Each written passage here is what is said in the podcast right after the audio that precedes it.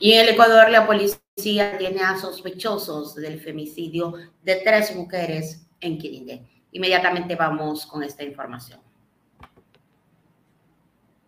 Detuvo a dos presuntos autores directos del femicidio múltiple de tres en Azuay este 29 de mayo de 2023. Así lo dio a conocer el comandante general de la Policía Nacional, Fausto Salinas. La Policía Nacional detalló que los sospechosos detenidos son Andrés Z y Jorge Z, quienes en el momento de su detención estaban intentando salir del Ecuador. Tras su detención, los sospechosos fueron puestos a orden de las autoridades competentes para determinar su situación legal actual. La información detallaron que los ciudadanos Andrés Z registran un antecedente penal por delito de extorsión. La Fiscalía General del Estado formuló cargos contra las cuatro personas por el delito de femicidio de tres mujeres que fueron halladas sin vida el 7 de abril del 2023 en Quinindé. Un juez ordenó prisión preventiva de los sospechosos. Por esa razón se dispuso la localización y captura de los procesos de igual manera, se ordenó la prohibición de enajenar los bienes y de los imputados medidas de protección para los familiares y testigos que comparecieron en el proceso de la investigación. Analizar las diligencias pertinentes a fin de obtener las órdenes de detención. Es así que se procede a desplegar un operativo policial en el cantón Camilo Ponce Enríquez, provincia de La Suárez el cual se obtiene como resultado la detención de los ciudadanos Andrés Z y Jorge Z, quienes estaban intentando salir del país, los cuales serían autores directos del presente delito, mismos que son trasladados a órdenes de autoridades para determinar su situación legal.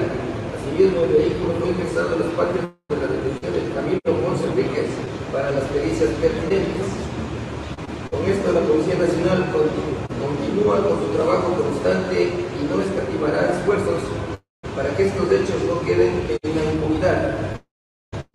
Inicios tenemos la detención del señor Andrés Z, ecuatoriano de 27 años de edad, registra un antecedente nacional por el delito de extorsión. El señor Jorge Z, ecuatoriano de 34 años de edad, no registra antecedentes personales. De igual manera, tiene dos terminales móviles prendas de vestir. Eso es todo cuanto puedo informarles al caso que se ha tratado el día de hoy.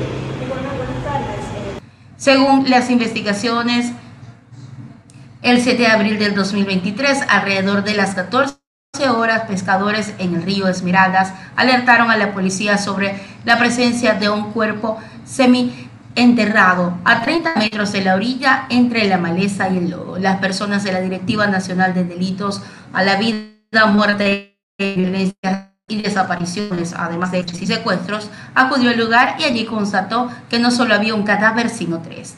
Tras el hallazgo de sus cuerpos, las víctimas fueron trasladadas a la morgue. Allí se les practicó la autopsia médica legal, esas forenses revelaron que los tres jóvenes de 19 y 22 años fueron degolladas.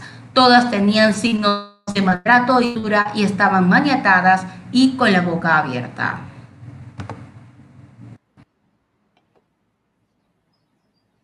Van cerrando unas investigaciones y mientras tanto se abren otras investigaciones también.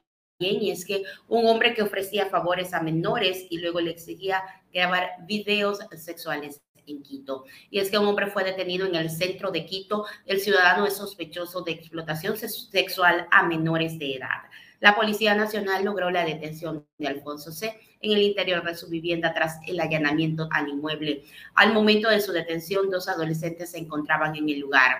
Ellos fueron rescatados y se dictaron medidas de protección a su favor. Según información compartida por la Fiscalía, se formuló cargos por presunta participación de delitos de explotación de explotación sexual de dos adolescentes. Además, el juez dictó prisión preventiva a este ciudadano. María Centeno, jefa de la unidad contra la trata de personas de la Policía dijo a través de una entrevista que el poder del acusado se encontraba en material audiovisual con contenido pornográfico las pruebas levantadas por las autoridades contan teléfonos celulares.